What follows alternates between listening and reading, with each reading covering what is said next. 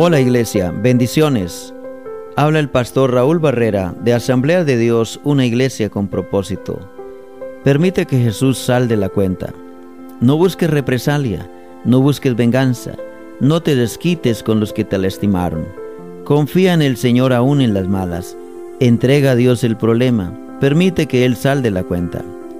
Dios dice, deja que yo trate con los que te lastiman.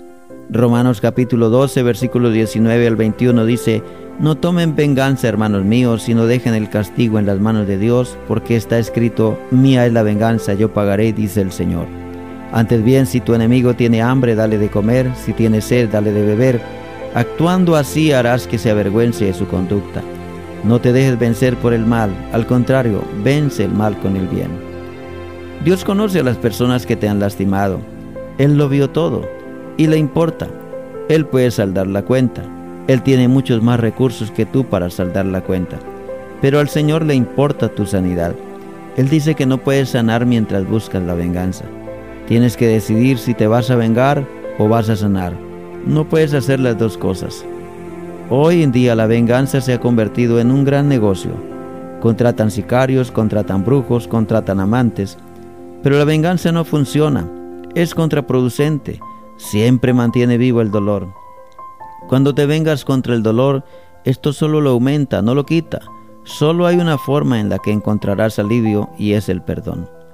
El perdón no se refiere a decir está bien, ya pasó, no me dolió, no tiene importancia. El perdón se refiere a entregarle mi dolor a Dios y permitir que Él tome venganza. Solo confía en que Dios manejará la situación y no busques venganza. Permite que Él prepare una mesa para ti en presencia de tus enemigos. Es decir, si dejas a Dios obrar en tu favor, Él te va a honrar en presencia de tus adversarios. Tú solo encárgate de hacer el bien, aun si es con tu enemigo. ¿Por qué debes perdonar? En primer lugar, porque has sido perdonado por Dios. Dios te ha perdonado y quiere que tú perdones a los demás.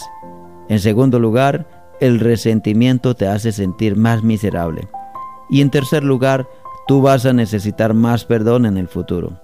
En Mateo 5:7 dice, Bienaventurados los misericordiosos, porque ellos alcanzarán misericordia. Solo en la medida que yo perdono a otros, Dios me perdonará a mí. Lo que das, recibes. Entrega tu carga de resentimiento a Dios y da gracias que no fuiste tú quien incurriste en el error. Hay personas que están ciegas y esclavas del pecado, llenos de envidia, orgullo, de resentimiento y andan haciendo el mal. Pero tú escapa, no te vuelvas igual. Sé libre y da gracias que no eres tú. Y si eres tú, libérate ahora mismo.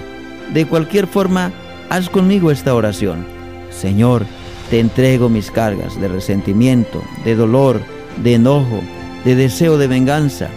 Yo muero a estos sentimientos y declaro que no tengo derecho a guardar ofensa ni odio. Perdóname, Señor. Dejo ir a esa persona que me hizo daño. No la voy a tener más presa en mi corazón.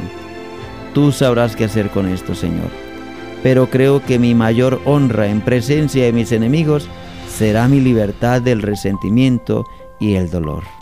Amén. Bendiciones.